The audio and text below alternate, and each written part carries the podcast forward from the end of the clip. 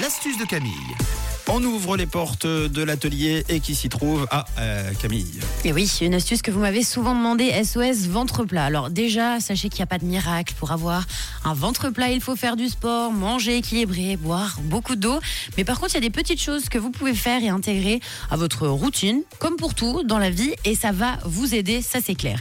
Alors, vous allez avoir besoin aujourd'hui de pruneaux. Il vous faut de l'huile de coco et du thym. Je vous explique, c'est des astuces qui fonctionnent.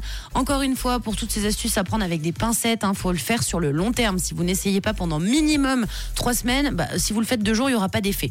Alors, première astuce avec les pruneaux. Tous les soirs, avant d'aller vous coucher, vous prenez quatre pruneaux que vous allez tremper dans de l'eau tiède. Alors, vous ne laissez pas les, pruneaux pendant cinq minutes dans de l'eau tiède parce qu'après, ils vont être tout raplat et pour les manger. Merci. Mais vous les trempez un petit peu. C'est comme si vous trempiez finalement des, pruneaux dans une tisane, un chocolat chaud. Donc, on les trempe, voilà, de chaque côté. Et après, vous les mangez. C'est vrai qu'il n'y a plus que l'amour, mais ça fonctionne. Donc quatre pruneaux trempés dans de l'eau tiède tous les soirs avant d'aller vous coucher. Vous me redites ça dans trois semaines. Normalement, vous allez avoir un, une, une digestion déjà beaucoup mieux et puis le ventre beaucoup plus plat. Deuxième astuce avec l'huile de coco.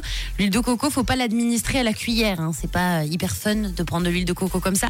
Par contre, euh, vous pouvez l'intégrer dans votre alimentation si vous le faites pas. Dans du curry, je crois. Bah exactement. Tu peux faire des sauces avec des sauces vinaigrettes. Tu peux la mettre dans des smoothies si vous aimez les smoothies. Vous rajoutez de l'huile de coco, ça peut être très bon. Et quand on, on l'ajoute donc à son alimentation, vous allez voir que ça peut vous aider à, à perdre un petit peu de gras du bidou. Donc c'est pas mal. Et la dernière astuce, on en parle pour plein de choses, les tisanes de thym. Alors, les tisanes de thym, vous le savez, c'est bon pour la digestion, c'est antibactérien, anti-inflammatoire. Il commence un petit peu à faire frisquer dehors. Donc, déjà, ça vous évitera les rhumes.